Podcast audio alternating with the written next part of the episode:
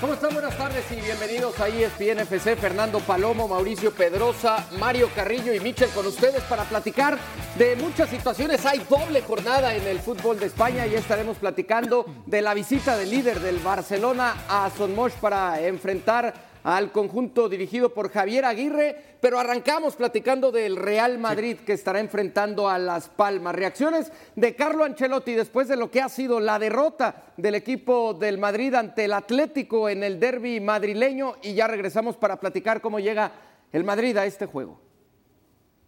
Te tengo que contestar esto, que no me atrevo a dejar en el banquillo. No es verdad, no es verdad. Porque aquí todos los partidos son importantes. Creo que Modric eh, en estos periodos, Modric eh, y Kroos no es que han jugado mucho. Eh, cuando han entrado han aportado como cuando han jugado desde el principio. Pero yo he tenido a Alonso como jugador, tiene un conocimiento del fútbol de, de alto nivel, lo está haciendo muy bien con el Bayer Leverkusen, porque tiene esta lectura, esta capacidad. Y le deseo que un día creo que para todos, para Raúl, para Arbeloa, para Xavi Alonso, el deseo más grande para ellos eh, de ser un día entrenador de Real Madrid. Y yo le deseo esto porque son todos eh, personas que conozco, que le, quiero mucho, como a Raúl, como a Arbeloa y como a Xavi Alonso. Entonces, ojalá que un día puedan ser entrenadores de Real Madrid hablando eh, en ese último eh, o en esa última respuesta de quien puede ser el sucesor de Carlo Ancelotti en el banquillo del Real Madrid, de Xavi Alonso y algunos otros nombres que también eh, daba el propio Carlo Ancelotti. Bueno, el inicio de temporada del Real Madrid que llegaba con cinco partidos y cinco victorias al derby madrileño y después cayó frente al Atlético. Aquí otros inicios del equipo merengue. Mario, ¿Cuánto le puede afectar cómo llega el Real Madrid después de esta derrota frente al equipo del Atlético de Madrid, cuando me parece fue superado por completo el equipo de Carlo Ancelotti? ¿Cómo llega para enfrentar a Las Palmas? Bueno, llega, llega bien, llega bien, pero antes que nada saludo a Fer Palomo y a Mauricio, mis compañeros, que tienen una apreciación, por supuesto, igual que la mía.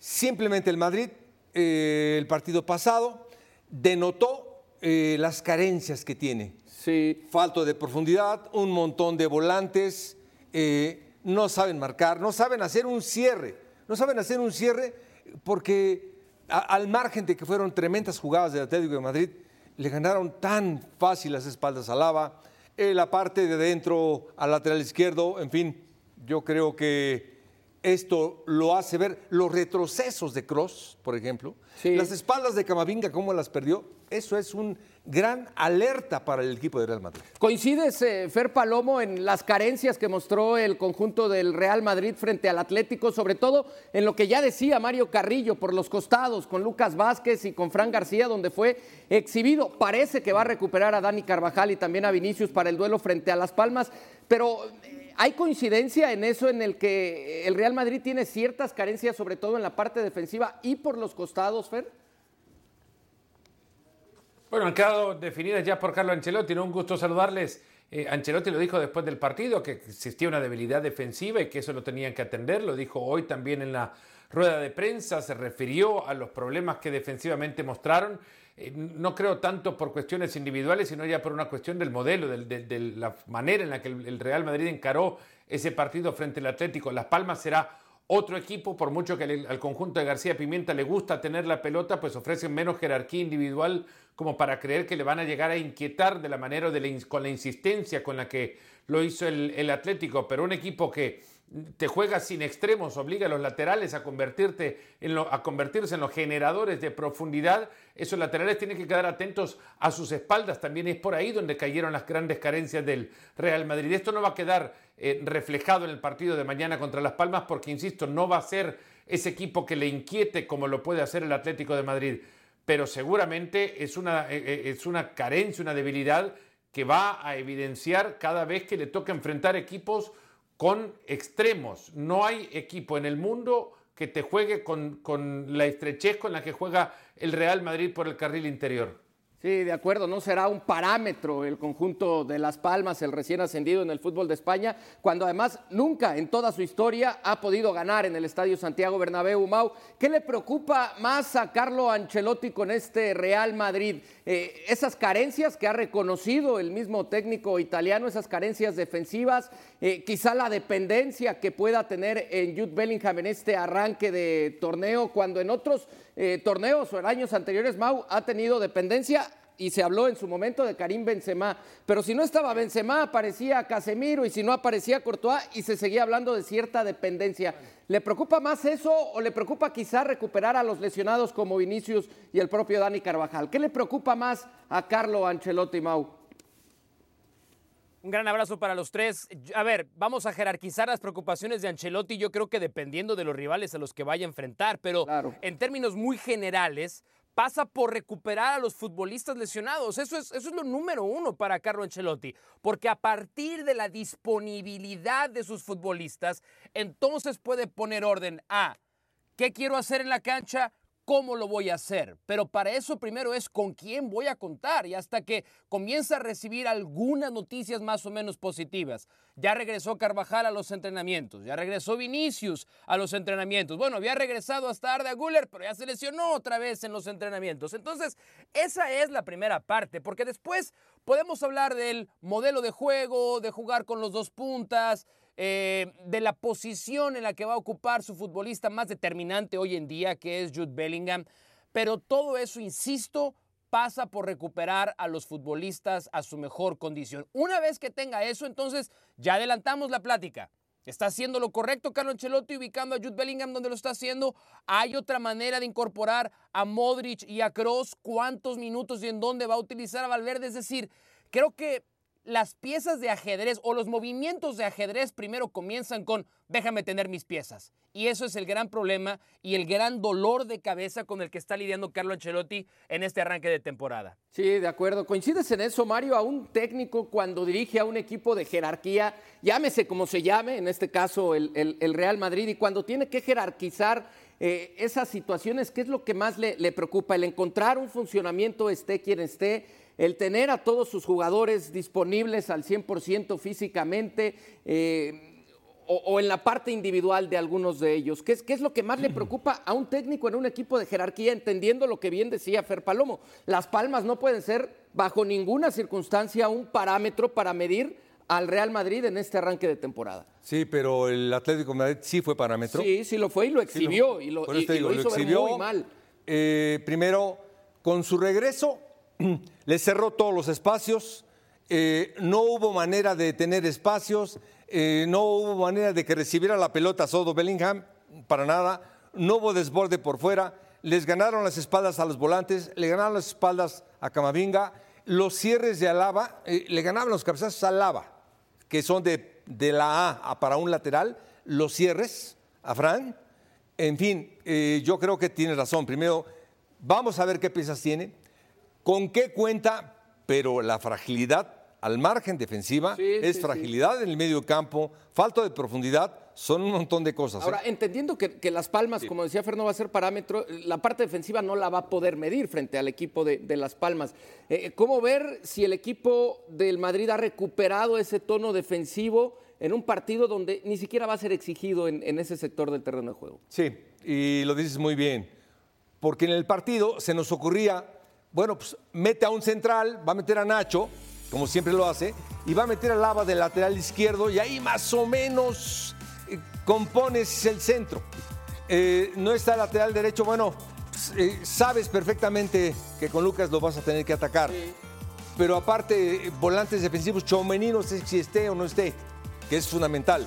Camavinga, un tremendo volante. Le ganaba las espaldas, pero le ganaba las espaldas los regresos a Tony Cross que eso solamente lo puede sostener una buena línea de cuatro.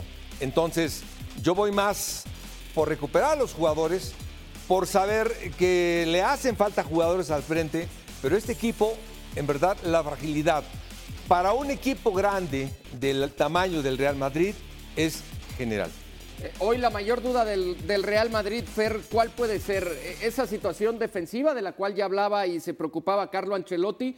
¿O el poder tener un equipo que no dependa tanto de un futbolista como Jude Bellingham, que en este arranque eh, ha, tenido una situación increíble, ¿no? Ha sido el goleador del equipo, ha sido el equilibrio del Real Madrid y ha sido el que prácticamente le ha dado victorias importantes en este arranque de torneo.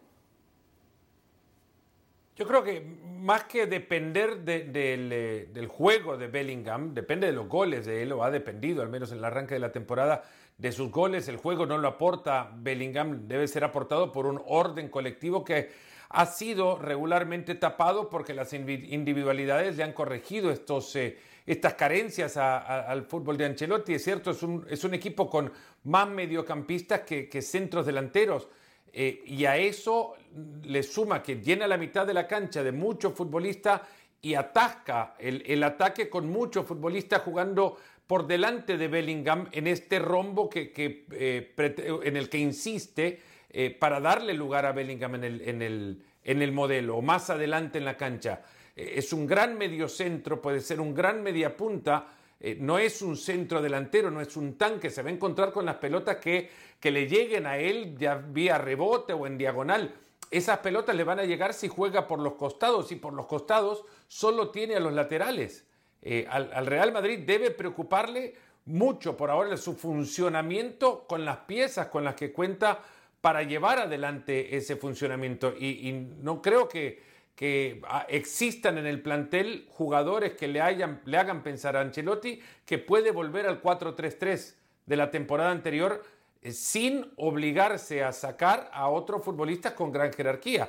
El 4-3-3 lleva a Rodrigo, Joselu y Vinicius a jugar en ataque y a Bellingham a ocupar una posición de interior retrasándose y más pegado a un medio centro para que juegue Valverde en ese puesto también. Acá te estoy dejando ya afuera a Kroos y a Modric. Y por esto no renovaron los veteranos, con lo que la mano izquierda y política de Ancelotti debe ser manejada con mucha cautela, pero no puede ser esto eh, realizado en función de, debilitar a tu equipo de cara a los rivales. ¿Lo puede hacer este, este miércoles? Claro que sí, pero no de cara a un, a un partido contra rivales como el Atleti.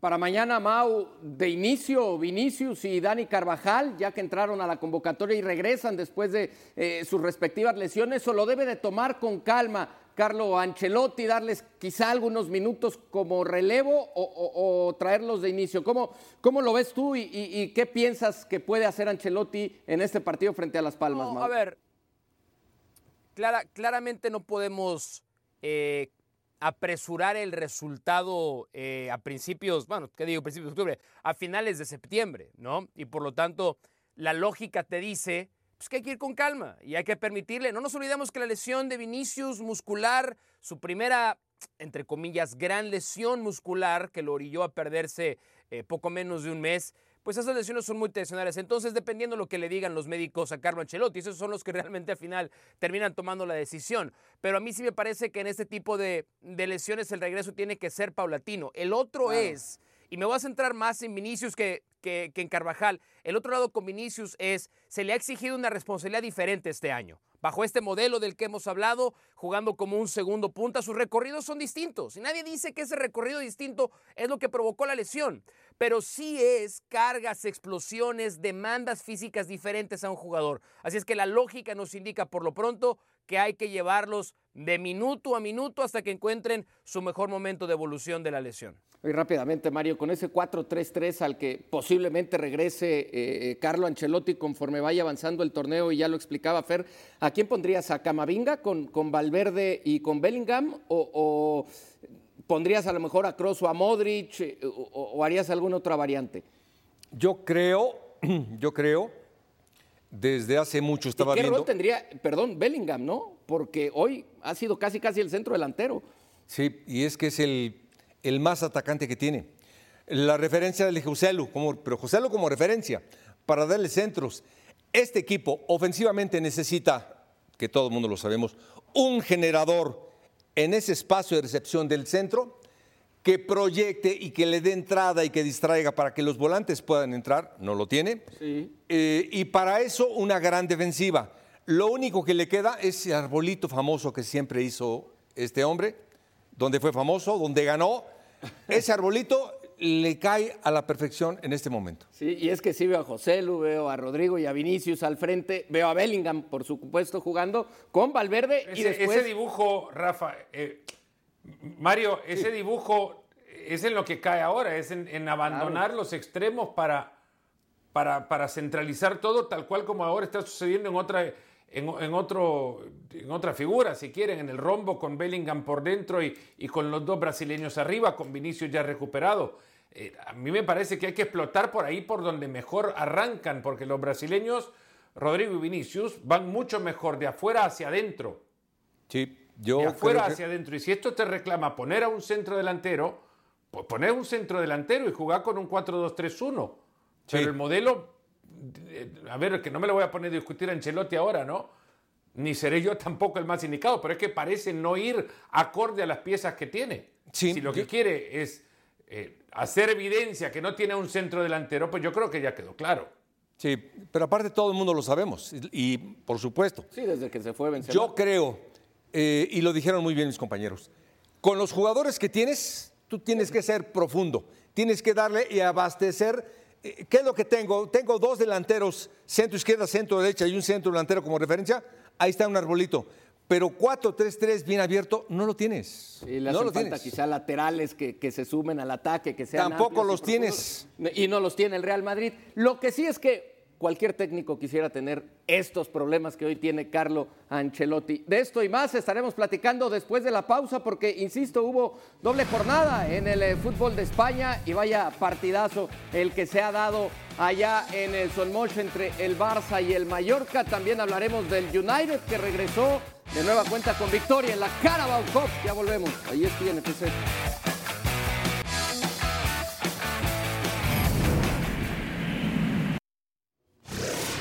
De vuelta en ESPN FC, aquí junto a Mario Carrillo, Mauricio Pedrosa y Fernando Palomo, la Carabao Cup y el Manchester United que ha goleado 3 por 0 al Crystal Palace, goles de Garnacho, Casemiro y Anthony Marcial.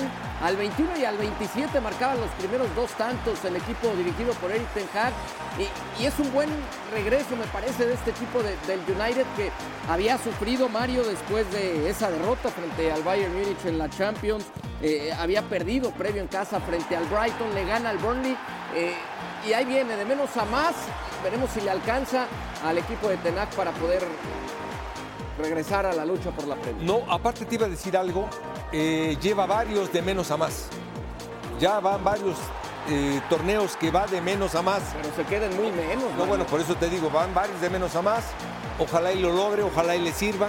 Sí. Eh, bien Pelistri, sensacional Pelistri los jugadores que han entrado pues bastante bien, me gustó mucho Marcial, pero no se ha definido por un cuadro todavía.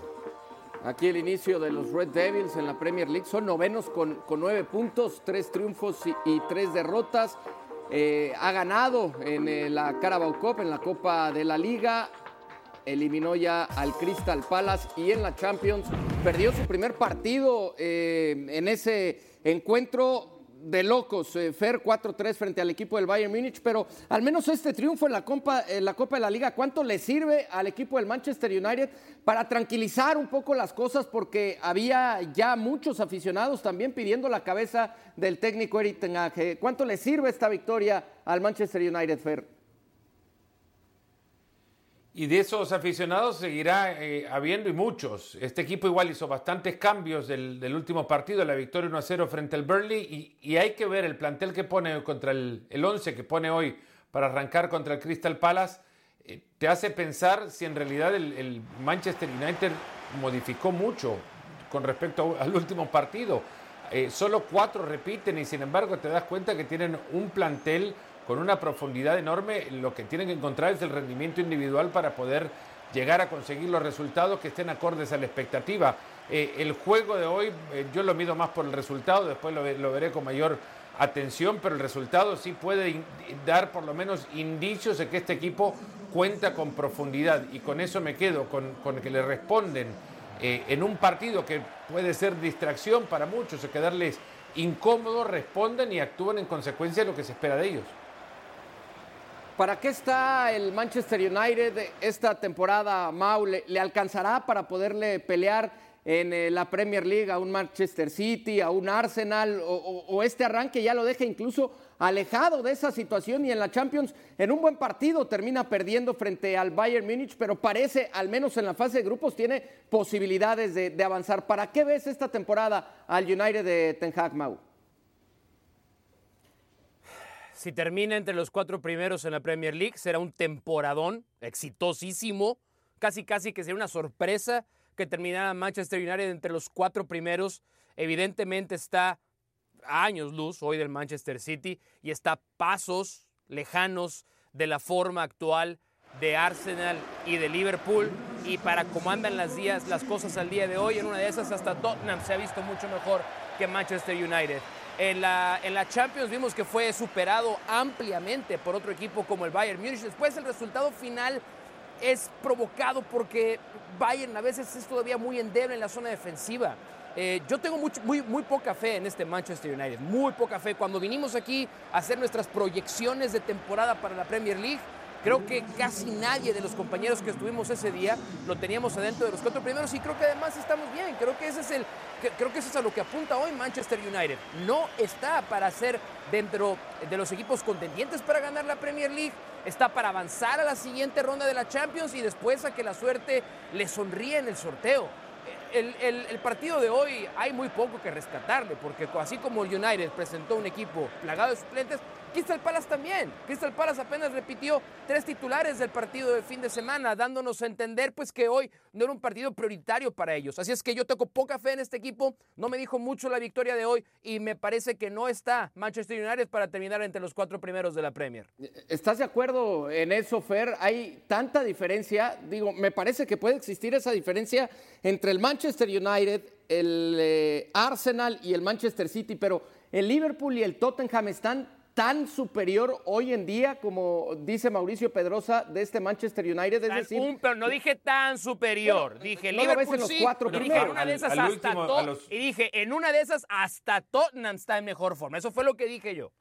¿Lo ves así, Fer? No, yo no, no, llevaría tampoco al Tottenham a, a, dudar que esté en mejor forma. Para mí juega mejor fútbol que el, que el Manchester United, pero todos estos equipos a donde uno termina encontrándose a esta altura para darle respuesta a estas preguntas reiterativas que eh, para dónde están o para dónde van y qué es lo que van a hacer, uno en donde yo por lo menos en donde poso la mirada es en el, en el, en el banco de suplentes. Y hoy un equipo que salta a la cancha y me hace revisar o me obliga a revisar la, última eh, formación que puso Ten Hag en un partido de Premier League solo para reiterar o confirmar que hubo muchos cambios porque el 11 que puede poner puede ponerlo fácilmente en cualquier equipo de en cualquier partido de Premier League, eh, eso a mí me hace pensar que el Manchester United si no se llega a meter entre los primeros cuatro, no digo que vaya a pelear por el título, pero si no se llega a meter en puestos Champions, eh, yo creo que ya si existe proyecto lo tendrían que revisar. Bien, eh, pues a mí no es que me guste llevar la contra, pero yo tengo confianza en, Eric Ten Hag. Creo que puede hacer un buen trabajo con este equipo desde la limpia que hubo eh, cuando se fue Cristiano Ronaldo. Y, de cierta forma, hoy me parece que tiene un equipo que puede ir moldeando, como lo hizo con ese Ajax, que de a poco se fue convirtiendo en un equipo importante, entendiendo la trascendencia de las diferentes ligas, de la Premier y de la Eredivisie. No, y todavía con el Ajax, para mí hubo muchas dudas, ¿eh? un montón. Es que tampoco le tienes fe no, a Eric simplemente vi y el parámetro era Roger Smith. Eres Tim Pedrosa. No, Roger Smith era, con menos, era mucho más que el Ajax. Por eso ahora está bien el Benfica. Lo que te digo de Intecac es que está disperso. No sabes si está sólido, no sabes a quién meter. Está disperso. En la línea de cuatro, hoy por ejemplo con Maguire, eh, Dalot, más o menos, Barane, cuando veo yo eh, Amrabat, yo la verdad que de repente digo, ¿quién no, no entiendo yo la estructura o cómo lleva o qué proceso, como lo llevó el Arsenal, por ejemplo. El Arsenal va de menos a más. Sí. Aguantó toda la liga en la punta. ¿Y al final? Correcto, pero espérame. al final? Vamos a ver en esta. Vamos a ver en esta. Tim Pedrosa, Mario Carrillo, no lo puedo creer bien, pues eh, dará mucho de qué platicar a lo largo de esta temporada el Manchester United, para bien y para mal. Veremos qué es lo que sucede. Por lo pronto, tiempo de una pausa y la invitación para que nos acompañen con más actividad de la Copa de la Liga, la Carabao Cup, que nos presenta al Newcastle enfrentando al Manchester City este miércoles a las 12.50 pm, tiempo del Centro de México a través de ESPN y de Star Plus. A la pausa, regresamos para hablar de la visita del líder en el fútbol de España a Son Mosh, al Mallorca de Javier Aguirre. Ya volvemos a ESPN.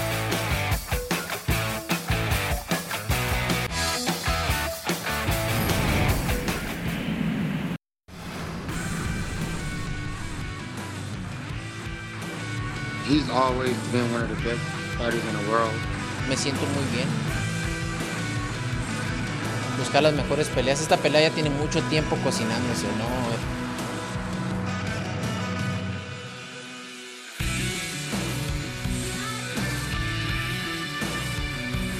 Busco lo mejor, hacer las mejores peleas indiscutido versus indiscutido. Creo que no es fácil de hacer.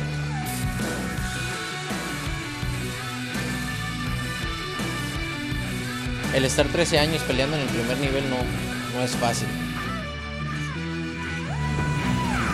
La invitación para que nos acompañen a través de Star Plus con la pelea de Saúl Canelo Álvarez ante Germán Charlo este sábado 30 de septiembre. Acompáñanos a toda la pelea sin pausas a través de Star Plus. No te pierdas detalle de todo lo que suceda sobre el ring. Ahí te esperamos a través de Star Plus.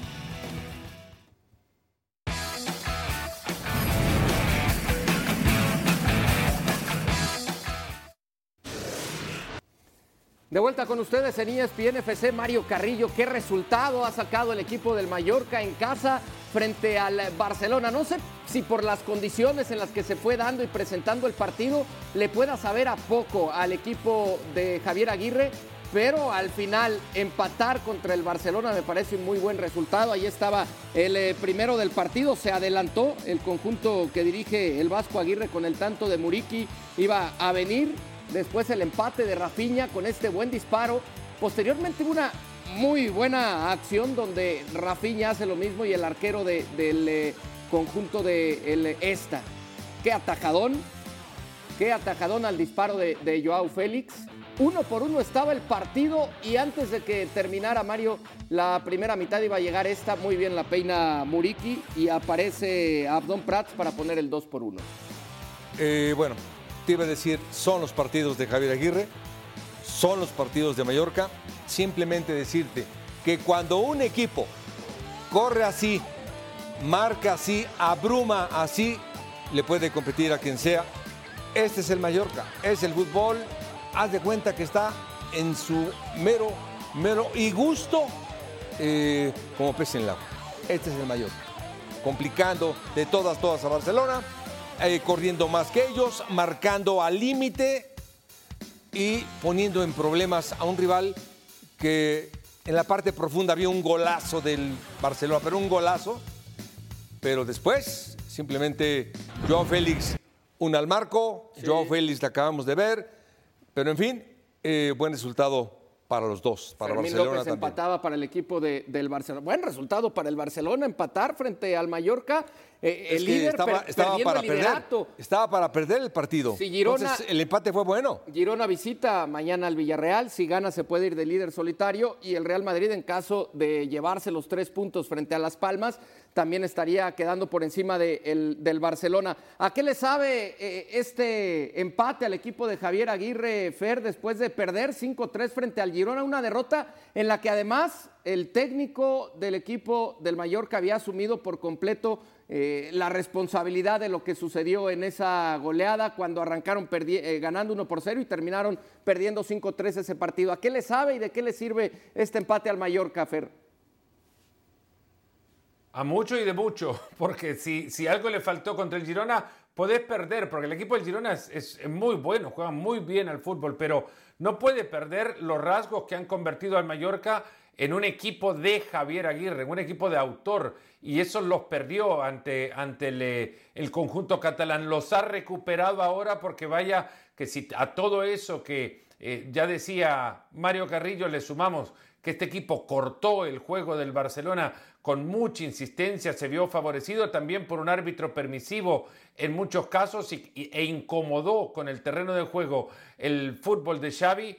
Bueno, ahí está, ingrediente perfecto para que con intensidad por lo menos le compita a su rival y lo dejó en varios tramos de partido en menos Creería que solo la última media hora del partido y a partir del ingreso de Lamin Yamal fue el Barça un equipo mucho más eléctrico, dinámico de lo que, de lo que fue eh, su rival. Eh, controló, no por tener más pelotas sobre esa zona, sino por saber qué hacer en, eh, en, esa zona y con el ocupante de ese puesto. Controló el medio campo del Barcelona al dominar a un Oriol Romeu en una muy triste tarde. si notamos la primera mitad la ventaja del Mallorca, parte con protagonistas eh, que tienen nombre y apellido y son la columna vertebral del, eh, Barcelona. Error de Ter Stegen, eh, uno en uno seguro y en otro partícipe. error de Íñigo Martínez en uno, Oriol Romeu con muchas entregas de pelota, Ferran Torres que la única que tiene la estrella contra el arquero, la primera mitad es todo basado en la debilidad de la columna vertebral del, Barcelona se de nuevo se recupera a partir de los muy buenos futbolistas que tiene y de un chico que, cada vez que juega uno se pregunta por qué no lo hace más, más a menudo. Ahora, ¿qué le está pasando, Mau, a este equipo de, del Barcelona? Porque veíamos ese dato que, por supuesto, llama la atención. En, siete fechas, en estas primeras siete jornadas, ha recibido ocho goles. Toda la campaña anterior había recibido trece. Eh, eh, es decir, hay, hay un tema defensivo en el que tiene que ajustar, evidentemente, Xavi Hernández. Pero no podemos dejar atrás también lo que sucedió en el último partido frente al Celta de Vigo. Iba perdiendo 2 por 0 el Barcelona al minuto 80 y en ocho minutos logró darle la vuelta porque aparecieron los Joao, apareció Joao Félix con un gran servicio sobre Lewandowski, el polaco hace dos goles, Joao Cancelo termina siendo el tercero. Eh, ese resultado de cierta manera escondió un poco quizá lo que está eh, adoleciendo este Barça. Pero ¿qué pasa con el equipo de Xavi Hernández? que le hizo dos el Celta de Vigo y ahora el Mallorca le vuelve a hacer dos y está recibiendo goles en este arranque de campaña, aunque ahí está peleando el liderato, Mau. Pues es que están jugando futbolistas distintos en zona baja comparados a la temporada anterior. O sea, hoy es la primera vez que alinea con estos cuatro jugadores en defensa. Ron Araujo está regresando. Eh, Íñigo Martínez casi no lo habíamos visto. Joao Cancelo es un lateral que, que, ataca fantásticamente bien, pero a veces es despistado y tiene distracciones. Eh, con Valde pasa algo similar también. Es decir, la temporada pasada el Barcelona hizo un equipo muy fuerte a partir de la construcción defensiva, de no permitir goles y después poco a poco fue tratando de armarse de atrás hacia adelante. Hoy tiene un equipo con condiciones diferentes, que está para atacar más, que está también para arriesgar más. Y en el arriesgar más hay un a veces regalar espacios que no solía regalarlos el Barcelona la temporada pasada. Entonces, ¿Es algo que lo que debe poner atención Xavi? Sí, obvio. ¿Es algo para preocuparse en extremo? No, tampoco. Porque este Barcelona hoy está concentrándose en tener una identidad mucho más parecida a la filosofía Barcelona y la, y la filosofía Xavi. ¿Qué conversábamos la temporada pasada de estas alturas e incluso dos, tres meses avanzado el torneo? No, no, no. Este Barcelona se defiende mucho, no ataca. Este no es el Barcelona que estamos acostumbrados a ver. Bueno, creo que hoy hay un privilegiar más el querer ser ofensivos, atacar, a veces dejando espacios con una línea defensiva, insisto, que hoy jugaba junta por primera vez. Estas cosas le van a seguir pasando al Barcelona hasta que Xavi no termine por definir y recuperar también, algo que decíamos con el Real Madrid, a todos sus elementos para poner un 11 con balance, que así como ataque bien, pero también que defienda bien cuando tenga que hacerlo. Es que justo ahí, Férez, me parece donde está la situación del Barcelona. ¿Cuánto tiempo se pasó Xavi Hernández pidiendo eh, un lateral con cierta amplitud y con eh, cierta profundidad y que también le pudiera eh, resolver situaciones a la defensiva. Llega Joao Cancelo y, me parece que todos dijimos perfecto, había tenido un muy buen arranque con el equipo del Barça, pero jugando con, con futbolistas del estilo de Joao Cancelo, el Barcelona está fer para tener de centrales a Araujo y a Íñigo Martínez y, prescindir de Cundé y de Christiansen o, tendrá que regresar a esos dos centrales para poder tener eh, más libertad Cancelo, Fer? En algún momento tiene que rotar. Yo creo que no podemos caer tampoco en Joao Cancelo como la solución de los problemas defensivos del Barça. Perdió 25 pelotas contra el Celta, 23 ahora contra Mallorca. No se puede tampoco confiar en la salida de balón eh, del Barça con, con, su lateral. Eh, yo creo que todavía no encuentra tampoco el mejor once que puede, que puede poner en el campo. Ciertamente lo que hoy puso era para tener un mejor resultado frente al Mallorca, sobre todo para, poner, para tener una mejor primera parte, en donde de nuevo le, supera a su rival por la eh, intensidad que ponen en el, en el juego y ante ello, pues mucho no necesita hacer tampoco Mallorca para cortarle todos los circuitos. Si sabes que la pelota va a recorrer con menos fuerza y tus rivales van a llegar más rápido, ¿no? Eh, eh, Mallorca le gana así, por lo menos le gana, le domina el primer tiempo al Barcelona, que tiene que confiar demasiado en Gaby para sacar la pelota. Es el primer partido de la temporada sin Frenkie de Jong, que es el mejor pasador que tiene este equipo. Van a tener que seguir de acá en más y por lo menos un mes, y si no un poco más, sin Frenkie de Jong y sin Pedri. Y, y, acostumbrémonos un poco más a este tipo de partidos que a lo que puede llegar a ser el techo futbolístico de este plantel que dirige, que dirige Xavi. Eh, lo, que hoy vimos no es todo porque los defensores cometieron un, un, error acá o un error allá, es también mucho porque no creó el Barcelona suficiente juego como para defender con la pelota, porque en toques interiores había mucho espacio, se perdían muchos balones, los perdió Cancelo, los perdió Oriol Romeu. En el fondo, ya lo decía Mauricio, primera vez que arrancan estos dos, pero no se debe caer solamente en que los defensores son, son distintos. El, el, Barcelona defiende cuando lleva la pelota allá arriba y allá arriba defendió mal. Puntualmente el segundo gol ya es una cuestión de nuevo de, de futbolistas más que de, juego. Oriol Romeo ataca mal la pelota, eh, ataca mal el balón Íñigo, en el, sale mal eh, Ter Stegen y ataca mal Íñigo Martínez para, para la llegada de, de Abdon Prats, ya para la definición, en fin, eh, es una cuestión más puntual pero el juego en sí, al Barça donde le hace falta es reconocer quiénes son sus mejores intérpretes y sobre todo hacerlo cuando no están dos, de los mejores tocadores de pelota que son De Jong y Pedri.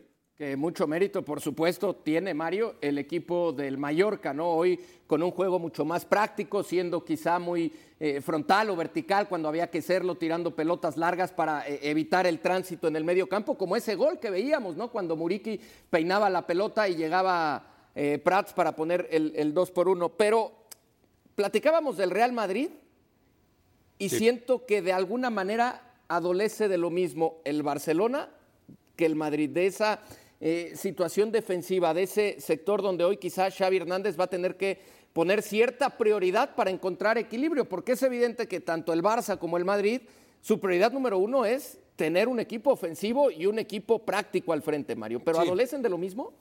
No, yo creo que no. Hoy, hoy lo de Ter Stegen fue lamentable. Pero espérame, yo creo que, que, yo me acuerde. espérame. Como dijo eh, eh, Fer, en uno de los goles. Porque en el otro la responsabilidad es compartida. Quizá estaba muy atrás y se tarda en salir, pero la cobertura de Araujo fue lamentable. Uno más que el otro, pero estaban los dos. Sí, sí. Bueno, pero uno más que el otro. Sí, eh, históricamente, en verdad, yo no me acuerdo. No me acuerdo que me diga Mauricio, yo no me acuerdo cuándo se ha equivocado Ter Stegen. No me acuerdo. Y hoy se equivocó en los dos. Bueno, se ha equivocado. Hoy se equivocó en los dos. ¿Sí? Eso. Después, eh, muy poquito de Gondogan. Gondogan, bueno, no, si me dices que jugó, muy poquito. Yo, Félix, más o menos. De Young. Eh, Abde, eh, Romeo con la pelota, perdóname, con la pelota, él le dijeron, tú tienes que marcar y recuperarla. Con la pelota es bastante limitado, Romeo. Es decir, es otra cosa. Pero tiene más jugadores para mí. Sí. Más jugadores Barcelona. Tiene más extremos Barcelona. Eh, otro, el centro delantero. ¿Cuánto le han dado también? no, no, no, no, no. No, Ferran. Ah. Ferran ni tocó la pelota en no sé en cuánto tiempo también Ferran. Muy poco de Ferran. Es decir, yo creo que a este equipo le hace falta un montón de profundidad y por supuesto, al margen de esto, lo de Ter Stegen. Defensas tiene, yo creo que Barcelona. Eh, rápidamente, Mau, quería tocar el tema de, Joao Félix. Eh, ¿Qué pasa con, con, el futbolista portugués? Eh, por ahí hubo una declaración recién llegando al Barcelona cuando marcaba ese gol directa para el Cholo Simeone, ¿no? Que decía es que jugar en este equipo es muy fácil, quizá hoy pues se va dificultando un poco esta situación, pero ¿qué podemos esperar de Joao Félix? Eh, ¿A qué Joao Félix vamos a ver? al que todo mundo esperaba que se convirtiera el futbolista portugués o al que pasó por el Chelsea de noche y al que estuvo eh, en el Atlético de Madrid con muchos altibajos, quizá más bajos que altos, Mau. Que Joao Félix vamos a ver en el Barça. No, a ver, yo creo que, yo creo que más que esperar, creo que ¿qué le podemos exigir a Joao Félix? Que es regularidad. Ese ha sido el gran tema con él. Nadie cuestiona su talento ni su extraordinaria capacidad, pero le tenemos que demandar y exigir que lo que hace en un partido después lo replique en el siguiente. Hoy hay una, hoy una gran jugada que hace el Barcelona en el, primer tiempo, una habilitación eh, al espacio de Gundogan, centro de primera de Cancelo, y Joe Félix se queda de frente al arquero y falla a la altura del manchón penal. Esas son las que tiene que convertir Joe Félix. Ahora, claro, es mucho más fácil analizarlo en ese sentido la estadística. ¿Cuántos tiros tuvo? ¿Cuántos fueron al arco? ¿Cuántos convirtió? Pero también creo que Joao Félix tiene que eh, entender e involucrarse más en el juego. No aislarse en su extremo izquierdo, sino sentirse parte de la elaboración. Cuando entienda eso, entonces creo que veremos a un futbolista mucho más rentable en el Barcelona. Bueno, al día de hoy, en este momento, el Barça sigue siendo líder, tiene 17 puntos. Mañana jugará el Girona de visita en Villarreal y el Real Madrid enfrentará a Las Palmas. Veremos qué es lo que sucede. Se puede mover la tabla en el fútbol de España. Por lo pronto, gracias a Fer Palomo, gracias también a Mauricio Pedrosa. Nosotros Continuamos eh, después de la pausa en ESPN aquí con Mario Carrillo y rápidamente vemos al Sevilla. Qué exhibición la del día de hoy del equipo andaluz. Eh, caray, yo no sé. Y, mira, hablando de la regularidad que decía Mau Pedrosa antes, esperamos de Joao Félix. El equipo de Mendilíbir da una de cal y una de arena. Hoy una exhibición redonda frente a la Almería.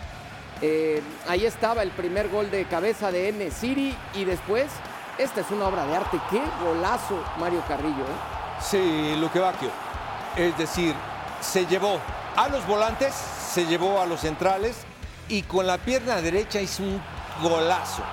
Eh, desde un principio pensábamos que era para 5-0, pero vimos tal debilidad, eh, Ciro, porque no hay un servidor que lo transmitimos por la mañana, que bueno, aquí sacan a, para mí, el mejor defensa que hubo, por supuesto, fue el Cachorro Montes el mejor que hubo, no sé por qué lo sacó. Le metieron cinco goles y hablamos del mejor defensa, no, fue el mejor. No, pero aparte lo saca al segundo tiempo, inicio del segundo tiempo. No sé por qué lo sacó. Pero Almería, lejos, es el peor equipo que he visto en la liga de España. El peor que he visto. Marcó Suso, marcó que no te emociones. Muy bien Sevilla, pero deja mucho que desear Almería y marcó Salas también así la tabla en el fútbol de España. Ya decíamos lo de el Barça que con el empate llega a 17 puntos de momento, sigue siendo líder en el fútbol de España, esperando lo que digan mañana el Girona en su visita al submarino amarillo y el Real Madrid que estará recibiendo en el Bernabéu a Las Palmas. Bien, nosotros a la pausa, Mario, de vuelta. Hablamos de, de el clásico en el eh, fútbol neerlandés, Ajax Feyenoord, que mañana se reanuda.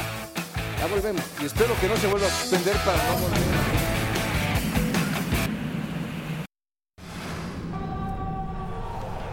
Bien, pues eh, el eh, clásico de Klassieker en el fútbol de Holanda, Ajax Feyenoord, que se jugaba el fin de semana con eh, par de goles y una asistencia de Santiago Jiménez. Este, el segundo Mario, lo ganaba 3-0 el Feyenoord y el partido tuvo que suspenderse porque no se podía garantizar la seguridad de, de los aficionados y de los propios jugadores. Sí, el domingo Santiago Jiménez hizo alarde del mejor partido que ha visto yo. De él en Holanda como asistidor, como goleador, eh, como jugador de primera intención. La verdad que lo que hizo Santiago fue fantástico. Igor Paixao hacía gol también 3 por 0.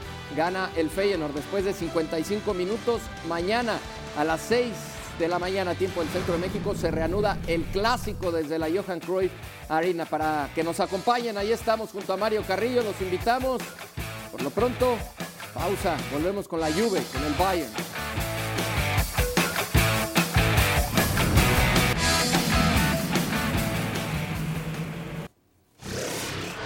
Bueno, de vuelta Mario para revisar más de lo que ha sucedido con eh, esta jornada, media semana. La Juventus tuvo actividad en la Serie A enfrentando a Leche. Triunfo de la Juve, pero con una imagen para no perderse. Y la vamos a ver un poco más adelante. Arcadius Milik es el que hace el, gol para el eh, conjunto de la Juve. Y, con esto, pues ahí está la vecchia señora. Vamos a ver si, si, le alcanza para regresar a los primeros planos y para pelearle el título al equipo del Inter. Eh, Federico Chiesa, quizás es la, gran noticia para este equipo, ya lo tiene al 100%. Sí, aparte ya jugó, ya jugó el partido pasado eh, y aparte es garantía de profundidad este chico. Es decir, un tremendo jugador Chiesa. Ahí está más del conjunto de la, de la vecchia señora el eh, francés Rabiot que tenía esa que se le presentaba. Milik hizo el gol de la victoria 1 por 0 frente a Leche. Hay actividad en la serie a través de la pantalla del líder. El Verona recibe al Atalanta a partir de las 10 de la mañana. Nos pueden acompañar en Star Plus y en ESPN 2. El Empoli también tendrá actividad. Todo a través de la pantalla del líder y en la Pocal. Actividad del Bayern Múnich sin mayor sobresalto, 4 por 0, termina ganando al Monster. Simple y sencillamente partido de trámite, ¿no? Para eh, uno de los equipos contendientes en, la Liga de Campeones de Europa y contendientes, o más que contendientes, pues favoritos en, en la Bundesliga, ¿no? Son partidos que son útiles siempre. Eh, le dan prioridad suplentes, practicas, cambias, inventas, generas, creas. Son, son muy buenos esos partidos. Anotó Chuopo Moting, anotó Laimer, Kratzik y Tel, los que hicieron los goles para el conjunto del de eh, Bayern Múnich. Harry Kane, por cierto, estuvo en la banca 4 por 0, caminando simple y sencillamente en la Pocal, en eh, la Copa Alemana y a partidos en los que se van eliminando de manera directa y donde el Bayern, pues evidentemente es el gran favorito. La invitación para que nos acompañen con el eh, conjunto de Leipzig en la Copa Alemana en la Pocal este miércoles a las 12.30, tiempo del centro de México, a través de Star Plus. Y bueno, esta, mira, la hizo Messi Suárez. La hizo Cruyff. Y vean lo que hace Icardi. La manera en la que Arthur Koglu le deja la pelota a Icardi y después la falla de manera increíble, Mario. No, no, no, no. La verdad que se sorprendió más él. ¡No! ¡Qué barbaridad! Bueno, caído el portero. La falla del año, ¿no? Vencido el portero. Esto es válido, ¿no, Mario? Sí, señor. Pero la falla del año. La falla del siglo. Sin duda alguna. Bien, mañana el Real Madrid retoma el liderato. El Girona se convierte en líder absoluto del fútbol español o el Barcelona seguirá siendo líder. El Girona líder superior. ¿Le va a ganar al Villarreal de visita, al submarino amarillo? Sí. Bien. Anda bien. Velo. Te da gusto verlo. Nos vemos mañana en el eh, Clasicer. Nos vemos mañana a las 5 de la mañana. Anota Santiago Jiménez otra vez. Dos. Venga. Pues ahí los esperamos. Gracias. Mario Carrillo, Mauricio Pedrosa, Fer Palomo y Michel. Hasta la próxima.